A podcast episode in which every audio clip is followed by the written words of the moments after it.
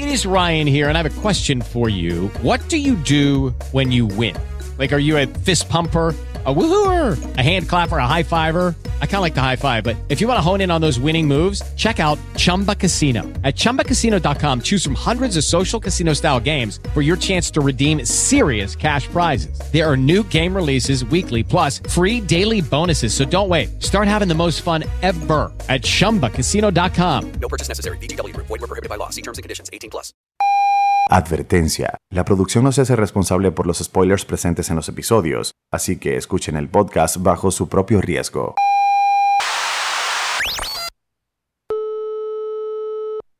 Step into the world of power, loyalty, and luck. I'm gonna make him an offer he can't refuse. With family, cannolis, and spins mean everything. Now, you wanna get mixed up in the family business. Introducing The Godfather at ChumbaCasino.com. Test your luck in the shadowy world of The Godfather slot. Someday, I will call upon you to do a service for me. Play The Godfather now at ChumbaCasino.com. Welcome to the family. VGW Group. No purchase necessary. Void where prohibited by law. See terms and conditions. 18 plus.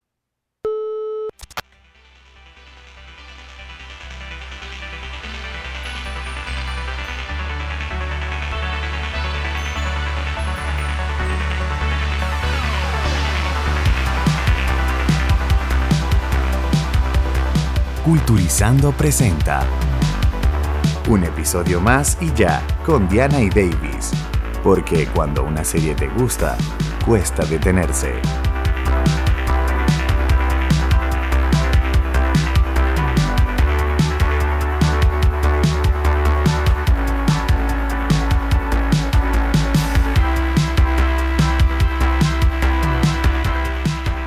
Bienvenidos un día más a un episodio más y ya con Davis y Diana. Y estamos muy felices de estar un miércoles más con ustedes.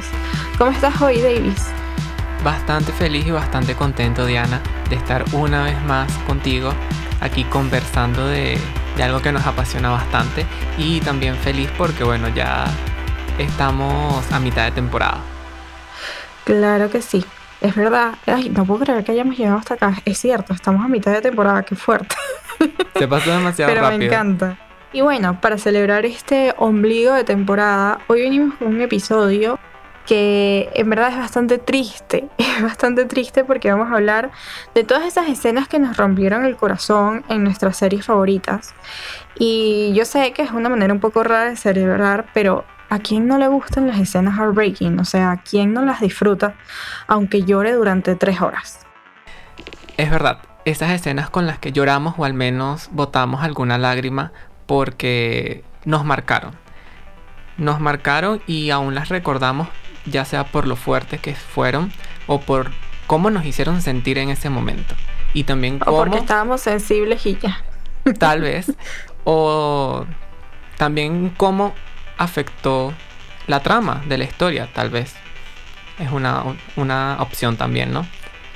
Sí, porque muchas veces el momento es más toda la construcción que tiene detrás en capítulos anteriores que la escena en sí.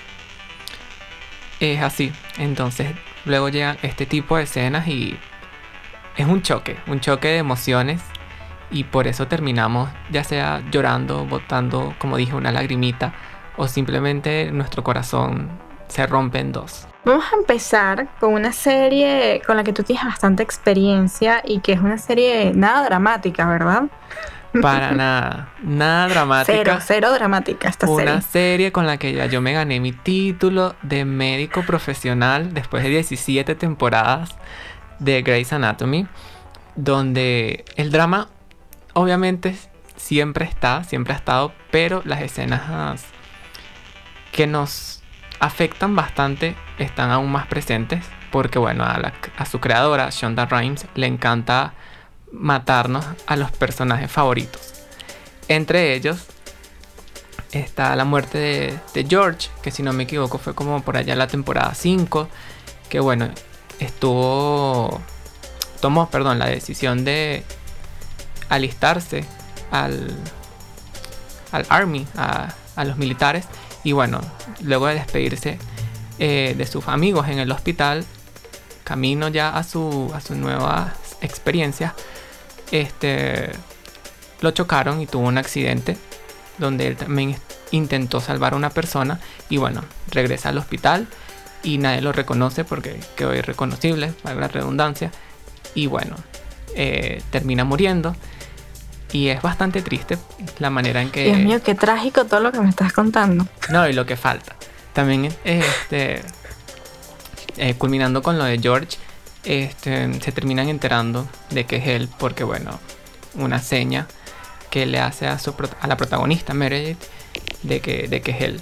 Intentaron salvarlo, pero bueno, no se pudo. También estuvo la muerte de, la hermanastra de Meredith, la media hermana, perdón, eh, Lexi, que muere en un accidente de avión. Si mal no recuerdo, termina aplastada por una de las alas del avión y, y obviamente no había mucho que hacer ahí, a pesar de que todos ellos eran médicos. Otra de las muertes causadas por también el accidente del avión es la de, de la pareja de Lexi, de Mark Sloan, uno de los personajes más queridos de toda la serie, que bueno, si bien sobrevivió al accidente, a su recuperación después no. Y fue una muerte que todos, o sea, que en mi caso yo no esperaba, porque se veía bastante recuperado, se veía que iba a continuar, pero bueno, nos tocó la sorpresa de que no iba a ser así. Pero ¿qué le pasó a esta señora? O sea, la- a- a- al, al guionista de esa serie, o sea, no tenía amor por la vida. Mira, yo no sé. O sea, la fanaticada, yo incluyéndome, pienso que, que a Shonda Rhimes le encanta matar a sus personajes y ya. O sea, los personajes con los que uno más se encariña, este, la solución más. Bueno, se puede tomar un cafecito para con George salida de la Martin. serie es matándolos. Si bien no lo ha hecho con todos, lo ha hecho creo que con los más queridos. Y eso me da pie para, bueno, este, citar aquí la muerte de Derek. Derek Shepard, el protagonista, la pareja de Meredith Grey, que muere en un accidente de tránsito. Y creo que ha sido uno de los episodios con los que más he llorado porque Derek murió ya bastante avanzada la serie. Era una muerte que nadie se esperaba. Si bien había rumores de que el, el actor iba a salir de la serie, pensábamos que, bueno, o teníamos la esperanza de que no iba a ser así, pero, o que tal vez iba a ir de viaje y no iba a, apare- iba a aparecer repentinamente en la serie, como han hecho muchos otros, pero no es así, lo, lo matan. eh, y fue muy triste porque, bueno, Meredith no ha tenido mucha suerte en su vida. Pero ya Derek se muere como en un accidente de tránsito. Sí, él se muere en un accidente de tránsito. O sea, él no lo asesinan.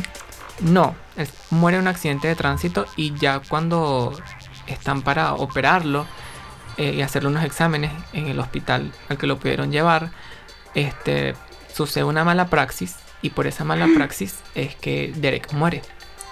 Ay, qué horrible, no puede ser. Sí, solo fue como por unos- una tomografía que no, el doctor no quiso hacerle, sino quiso meterlo de una vez a quirófano. Y bueno, Ay, qué maldad. ocurrió lo que No, no, Shonda tiene un problema. O sea, no le gusta que la gente sea feliz. Es eso. Es eso, pero es buena escritora. De verdad que sí, por algo Grey's Anatomy sigue siendo una de las series más vistas, eh, no solo en Estados Unidos, sino en Latinoamérica. Y una de las preferidas también de, de todos los espectadores. Bueno, no me incluyo en el grupo, pero. eh, o sea, Grey's Anatomy es too much para mí, honestamente. O sea, es demasiado larga, demasiado dramática. Es una serie de medicina que no, no terminan de ser nunca mis favoritas. Entonces es como que no, no tiene. Mejor dicho, tiene todos los ingredientes como para que yo me aleje de esa serie. Demasiado, o sea, me gusta, me gustan los momentos dramáticos, me encanta el drama, pero esto es mucho, inclusive, o sea, incluso para mí. Qué fuerte. Yo le tengo mucho cariño porque Grey's Anatomy fue una de las primeras series con las que yo me enganché y con la que, bueno, creé mi, mi obsesión por todas las series. Bueno, es que es una novela, o sea, es digna para obsesionarse, honestamente. Sí, podría decirse que es una novela. Bueno, en el segundo puesto de escenas eh, tristes, vamos a hablar de otra que no es de una muerte y es un poco viejilla, que es una escena del príncipe del rap. Yo estoy segura de que muchos de ustedes vieron esta serie. Y es en el episodio en el que el padre de Will lo vuelve a abandonar. ¿ok? Por segunda vez, él ya adulto y con muchas expectativas de que otra vez su padre volvió a su vida, pues no fue así, lo abandona Es una escena muy que te llega, te llega el corazón. Y una de las razones por las que esto pasa es porque más allá de que Will Smith sea un actorazo, él logró transmitir su propia realidad en esa escena porque a él le pasó eso. A Will su padre lo abandonó y esta escena digamos que revivió todos esos recuerdos horribles y reprimidos que tenía desde pequeño. Entonces fue una serie súper emotiva y de hecho una de las cosas que la gente recuerda como con más cariño es que el abrazo que le da su tío Phil en la serie, más allá de ser un abrazo entre dos personajes, fue un abrazo entre dos personas que se tenían mucho cariño y se tenían mucha compasión y fue un abrazo real y sentido. Entonces como que todos esos elementos hicieron que la escena fuera impactante. Yo cada vez que la veo me pongo a llorar porque es, es una realidad que muchos, muchos han tenido y realmente es bastante triste. Se, no sé, lo, lo transmiten, te mueve el piso. No sabía que le había pasado también a Will Smith. Me dejaste totalmente choqueado. Sí, es así. Eso no. Como que eso no se supo en un principio cuando salió la serie, sino que se supo ya más.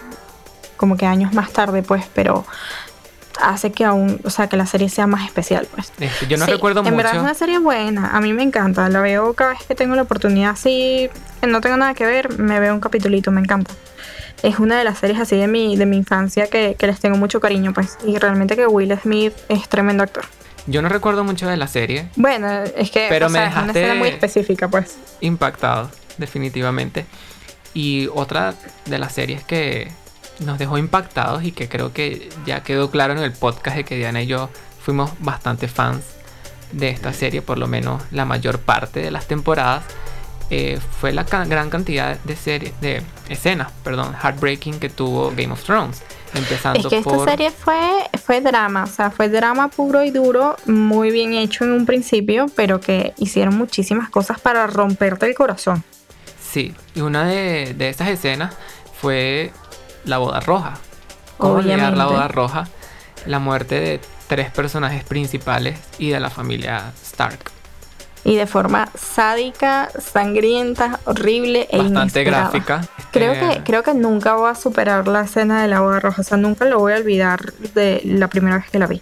Es una, es una de esas escenas que desde que la ves mm, te va a quedar para siempre en tu memoria. Por lo menos conmigo fue así. Yo recuerdo esa escena. No, es verdad.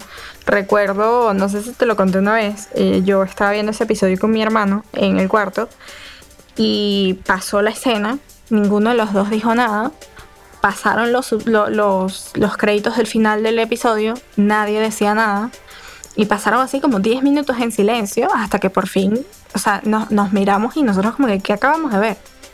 O sea, estábamos en un shock total. No es para menos. Yo recuerdo que en esa escena empecé a sudar frío.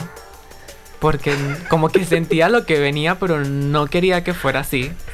Porque sentaron el Era ambiente. como un mal presentimiento. Sí, yo decía, algo viene. Aparte que para en ese entonces, eh, Rob Stark era uno de mis personajes favoritos. Y yo no quería que lo mataran. Obviamente. Pero el ambiente estaba para que ya esto va a suceder. Y claro, cuando lo matan y después matan a la mamá, cuando ya está sufriendo por la muerte de su hijo y matan a la esposa y todo ese sangrero ahí, fue... Sí, es que, bueno, a mí creo que la, de las tres, bueno, la muerte de Caitlyn fue, fue terrible, pero la muerte de, de la esposa de Rob me pareció muy cruda. Fue. No, no, me- no lo vi venir. No estaba en mi cabeza que eso pudiese pasar. No, la verdad es que yo tampoco. Porque bueno, no solo le quitó la vida a ella, sino que le quitó la vida a, a su hijo, porque estaba en su vientre. Pero sorprendentemente Game of Thrones nos dio más que solo la boda roja. Realmente hubo escenas que creo que hasta cierto punto llegaron incluso a superar este capítulo. Por ejemplo, la muerte de, de la hija de Stannis Baratheon. Wow, esa fue muy triste. Fue súper triste. Ahí sí se me puedo decir que se me rompió el corazón, de verdad. O sea, ¿cómo? O sea, ¿qué clase de padre quema a su propia hija viva delante de todo el- O sea, no. No, y No. aparte por una creencia entre comillas, ustedes no me ven haciendo comillas, pero las estoy haciendo, una creencia de que, bueno, si tú sacrificas a tu hija, tú vas a ganar. Creo que era la batalla, ¿no? La, la que se... Sí, o sea, brother, no, eso está tan mal, o sea, tan mal, esa escena está tan mal en todos los sentidos. Todo por la simple búsqueda de poder. Y al final, ¿de qué le sirvió? De nada, o sea, de absolutamente nada, porque todos sabíamos que Stannis no iba para el baile, o sea, señor más aburrido. Aparte que Melisandre, o sea, nunca en mi vida había sentido tanto asco por un, por un personaje, y mira que en, en esa serie se esforzaron porque tú le agarras asco a Ramsey, a Joffrey, a todo el mundo. Pero es que Melisandre se pasó y Stannis también por estarle haciendo caso y, y la esposa de Stannis también, o sea, todo el mundo se pasó. Yo hasta el sol de hoy no entiendo qué pintó Melisandre en toda la serie, sinceramente. Yo no entiendo qué pintó esa escena específicamente, porque de verdad sigo sin, sin, o sea, fue como sadismo y ya, porque realmente la pudieron haber quitado, o sea, no, no. No, definitivamente no. Y ya, bueno, corriéndonos un poquito más hacia el final de la serie, tenemos lo que fue la batalla de Winterfell, donde sucedieron dos muertes. Una que no nos dio tiempo de recuperarnos porque fue bastante rápido, sin embargo, se le tenía mucho cariño al personaje que fue el de Lyanna Mormont, Oye, sí, destruida por un gigante. en menos de un segundo. Y literalmente, o sea, solo fue un encuadre, listo. y en la Pasemos oscuridad, muertes. que de paso tú quedabas dudando de si acabas de ver lo que acabas de ver, porque en ese capítulo no se veía nada. Exacto, o sea, mi, mi miopía y mi estigmatismo en ese episodio aumentó. Qué burla, de verdad. Es así. Y, o sea, no nos dieron tiempo de recuperarnos para que al final eh, mataran a Theon Greyjoy. Que si bien fue un personaje bastante polémico, ya se había redimido, ya uno le había agarrado como cariño después de todo lo que pasó y lo que pagó por lo que, bueno, también él, él hizo. Bueno, yo no diría que cariño, pero sí que le- lo, me medio gustaba. perdonaste. O sea, le tuviste lástima, pues. A mí me gustaba. Siento que su personaje fue uno de los mejores desarrollados en toda la No, serie. totalmente, le dio mucha pimienta a la situación, pero era, era un ser desagradable que al final yo lo único que le tuve fue un poco de lástima y quizá compasión. A mí me dolió su muerte, pues. Creo que ahí sí es un poquito subjetivo, porque no todos creo que les pasó lo mismo que yo. No, Pero- exacto, a mí me dio como igual, pues, o sea, sí fue como que, bueno, se... O sea, fíjate que es una de esas muertes que yo digo, no me parece lamentable porque creo que es el mejor final para un personaje así, pues. Sí, que hablando de finales eh, buenos para personajes, aquí, bueno, ya cerrando Game of Thrones, me gustaría hablar de Glee, porque bueno, la muerte real de, de uno de los actores se vio reflejada en su personaje, y fue el de Finn Hudson. Cory, No sé si- Dios, eso, esa, Sí. eso fue muy, muy triste, definitivamente. Ese episodio fue muy triste, de verdad. Todo el episodio.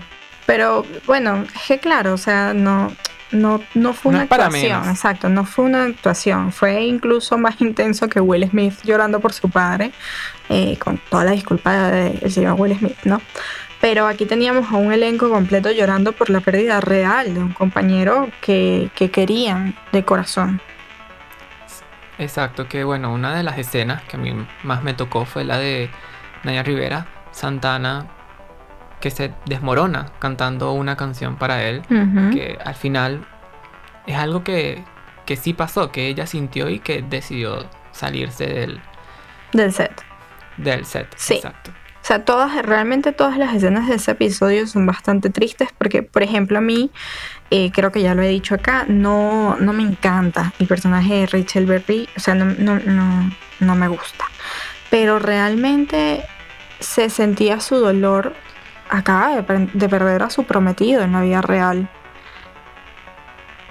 Qué duro, ¿sabes?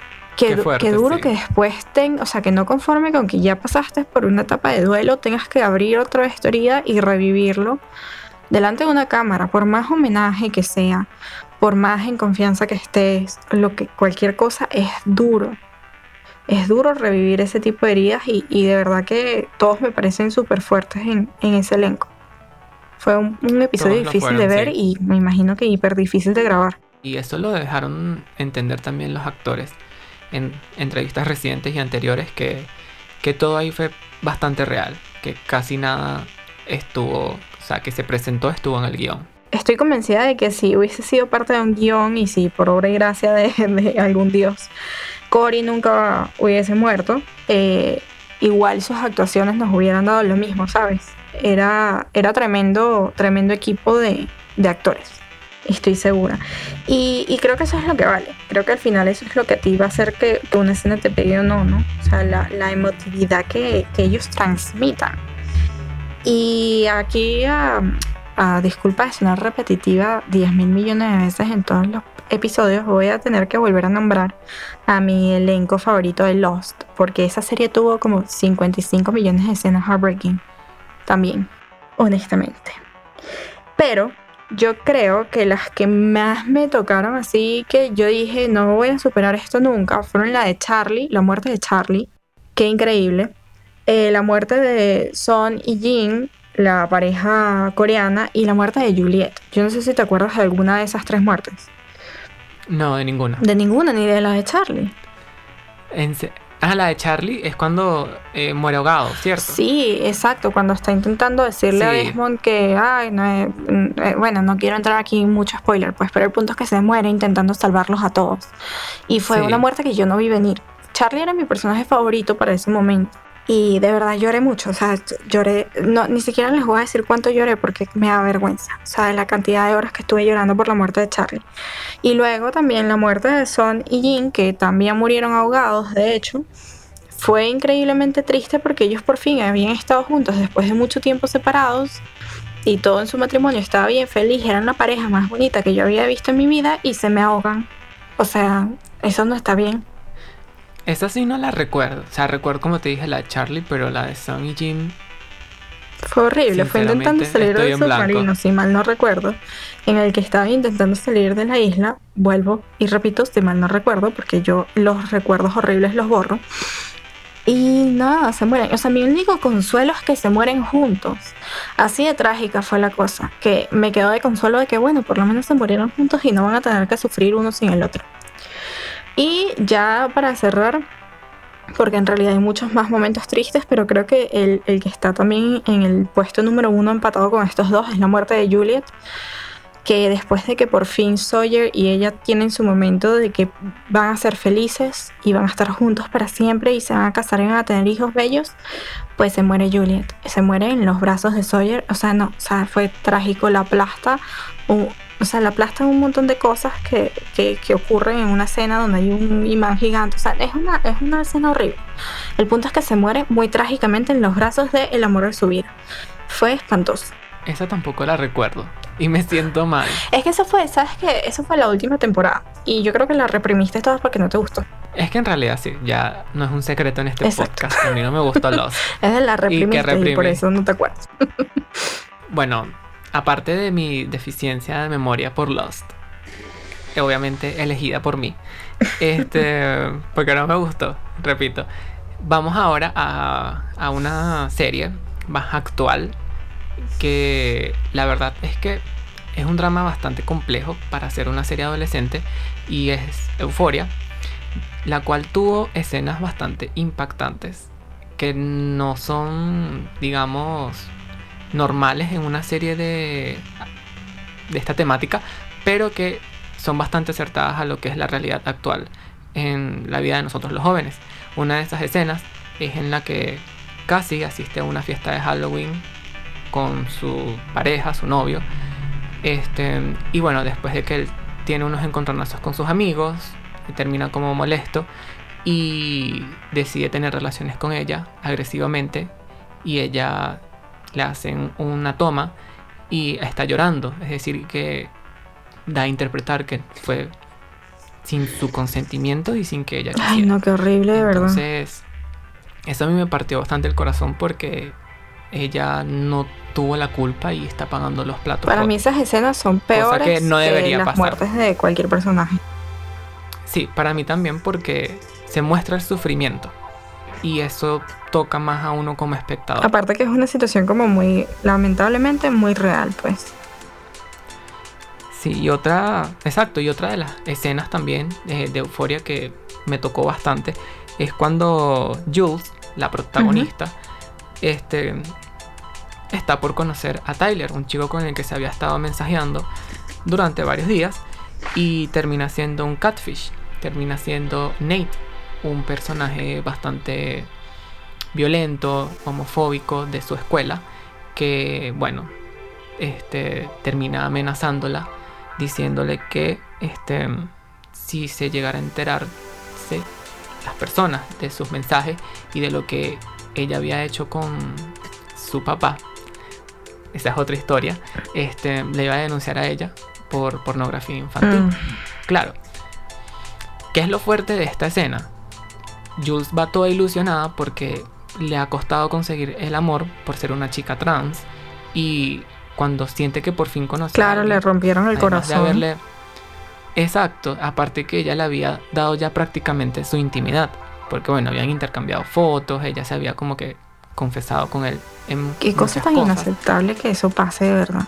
Sinceramente me rompió el corazón, de verdad, porque es algo que a lo que todos estamos expuestos y que nos podría pasar. también. Lamentablemente en este mundo en el que vivimos, que el internet domina parte de nuestras vidas y que vamos a dejarnos de engaños, conocemos a muchas personas a través de internet, es muy fácil que esto pase. Y creo que por eso mismo es que me afectó tanto, ¿no? Porque es bastante Sí, identificable. eh, pero, pero es una realidad que es dura, pero que al igual que la anterior, que nombraste esta misma serie, son buenas que se representen en pantalla, porque son realidades que hay que terminar de ver que pasan y que tienen que dejar de pasar. Y aquí, empatando la onda con una serie también nueva, está incluso más nueva que Euphoria, voy a tener que meter una escena que me partió el alma, ni siquiera el corazón, el alma, en 10.000 pedazos, aunque les voy a chismear que Davis no se movió ni un ápice cuando vio esa escena. O sea, yo me quedé en- en- de piedra cuando vi que Davis no estaba teniendo ninguna emoción con esta escena. Y es el momento en el que Wanda cae de rodillas llorando sobre el terreno de la casa que nunca iba a tener con Vision porque Vision estaba muerto en WandaVision. O sea, yo no puedo todavía superar el hecho de que tú no lloraras con esa escena. No es que no lloré, sino que Llevas el sufrimiento por dentro. Exacto, lo llevaba por dentro porque obviamente es doloroso. Es como que. O sea, yo quedé en shock. Porque. Por su misma reacción. Y porque. Estaba como yo también entrando en la realidad de que ya ella no iba a tener lo que ella siempre soñó. Y que tuvo por unos momentos. Pero que ya obviamente tuvo que, que dejarlo ir. Entonces fue como una mezcla de emociones. Y yo todo, yo en ese momento estaba como procesando todo lo que, lo que estaba dejando atrás, lo que no podía tener y lo que estaba pasando. Bueno, te lo voy a perdonar solo porque quizás sí que estabas en shock procesando todo. Pero, o sea, yo de verdad lloré. eh, O sea, no, horrible. Yo creo que de las series más actuales, esta es la única que de verdad me ha movido a este nivel. No sé por qué, o sea, de verdad yo no sé, pero esa escena me llegó mucho. Porque siento que, ¿sabes qué pasa? Que la realidad es que cuando pierdes a un ser querido, el momento en el que ocurre duele, por supuesto que sí, pero hay un punto como que de no retorno, días después o meses después, porque puede variar para todos, en el que caes, en que realmente esa persona ya no está ni va a estar más nunca contigo. Y ese es el momento final de destrucción de tu alma.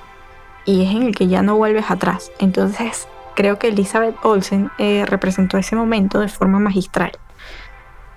Y quizá por eso me llegó tanto, ¿sabes? No sé.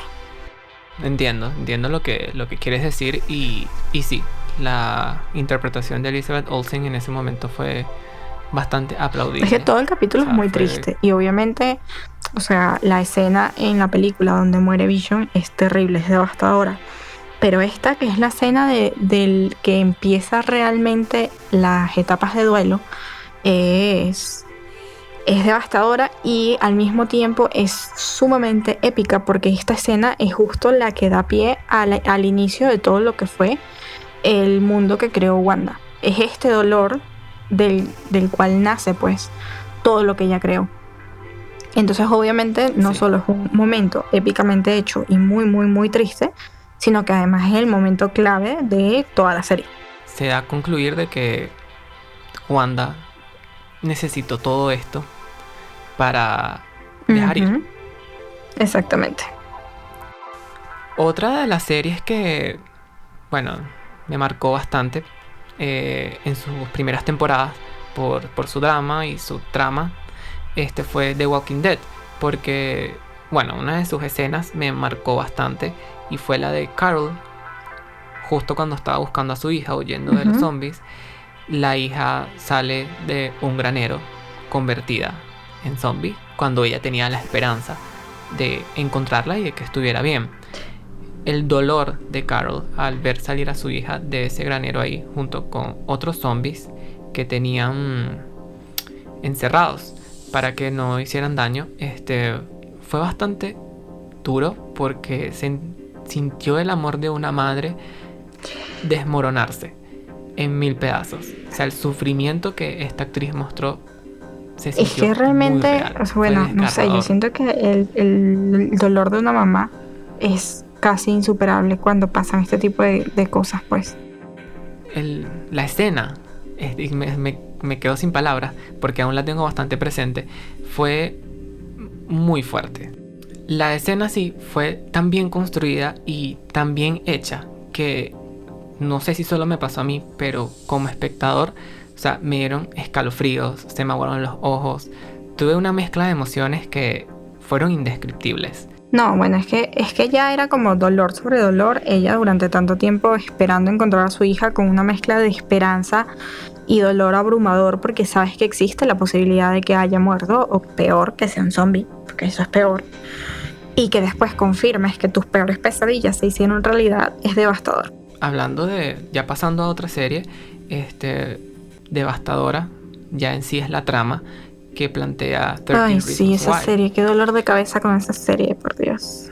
Eh, ya, como repito, la serie en sí, eh, la trama es bastante heartbreaking, pero la escena final de que muestran de Hannah ya quitándose la vida eh, fue bastante desgarradora. O sea, yo literal lloré, este, porque bueno, uno durante toda la serie, los primeros episodios, termina enamorándose de Hannah, de lo que representaba, de cómo era ella como persona, y después al final No, y, y que tú ya escena. sabes lo que va a pasar, pero igual la escena es demasiado shocking.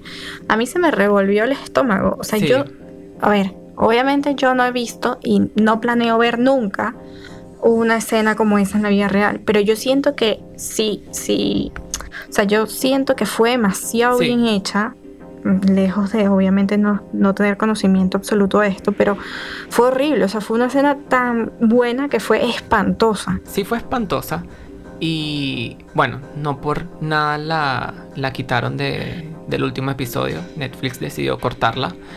Por es que fue lo muy cruda, era porque fíjate que no fue dramática en el sentido de que el llanto, el, la balacera, no, no, no, al contrario, o sea, fue silenciosa, fue cruda, fue breve y todo, o sea, fue, pero fue tan real que daba escalofrío.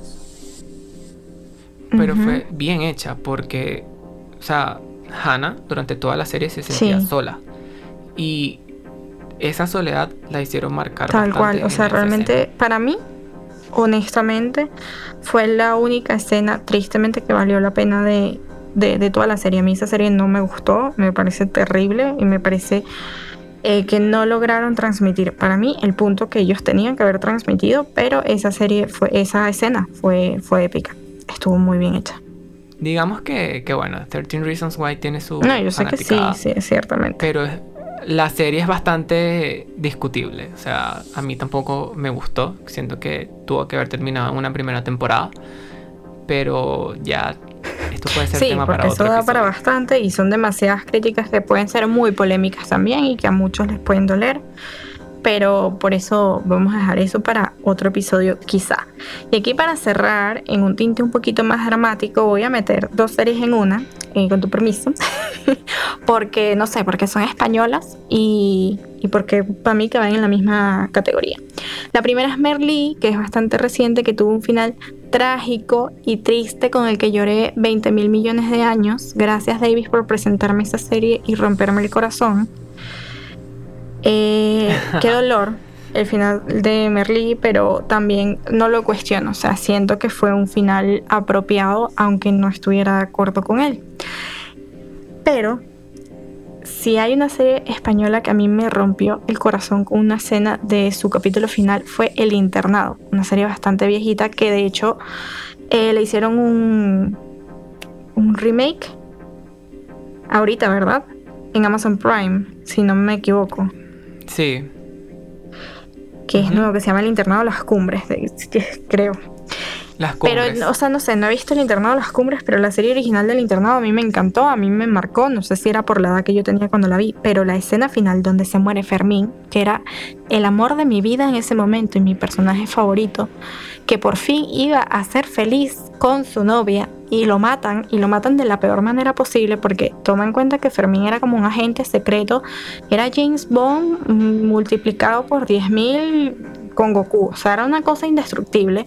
Iban y lo matan de una puñalada por la espalda. Yo lloré tanto, Davis, tanto ese día. Pues Yo la vi cuando salió al aire en vivo así en la televisión. O sea, lloré tanto que mi papá se asustó y pensó que alguien se había muerto en la vida real y me estaba intentando consolar y que yo le dijera quién se había muerto. Sí. o sea, Wow. yo dramática. Pero es que esta escena Así fue sería. horrible. O sea, fue horrible, horrible, horrible. No había nada más que yo quisiera, o sea, no había más nada que yo quisiera en el mundo que, que Fermín fuese feliz por fin con María. Y van y lo matan. O sea, no. De verdad. Nunca me voy a reponer de esa muerte. Yo también vi el internado y recuerdo esa, esa escena y sí fue bastante triste. No, no me marcó demasiado porque la serie no es una de mis favoritas. Sin embargo, Fermín sí se merecía un final. Sí, claro que sí.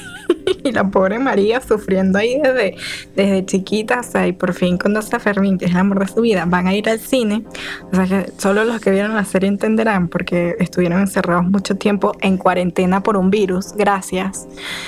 Este, y nada, pues lo, Cualquier lo parecido con la porque- realidad. Sí, o sea, lo mataron sin motivo. Eso fue lo peor, no había un motivo serio para matar a Fermín, o sea, fue masoquismo puro.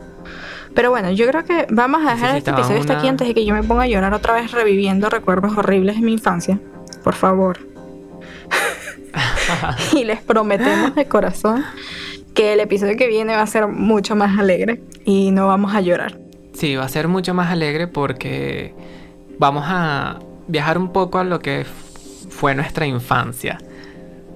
Sí.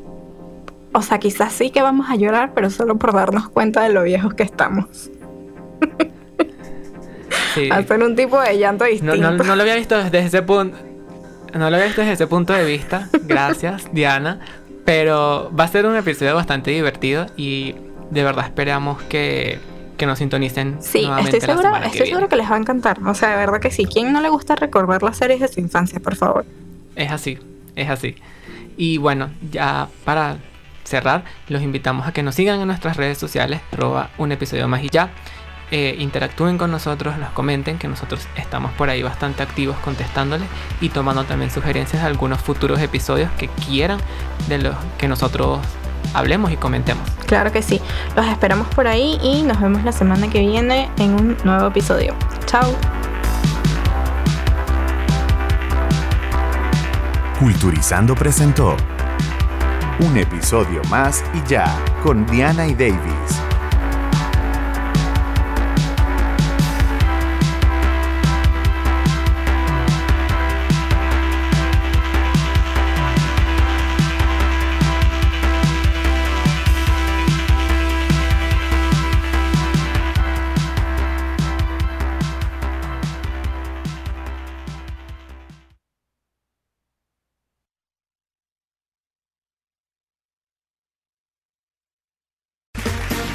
Round two. Name something that's not boring.